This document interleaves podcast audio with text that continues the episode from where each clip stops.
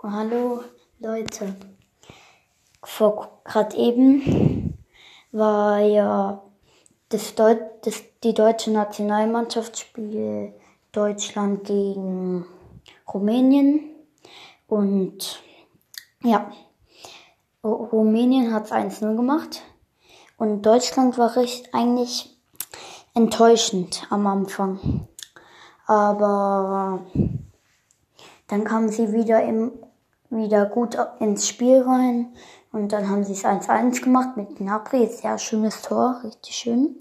Und dann am Ende der Joker Müller.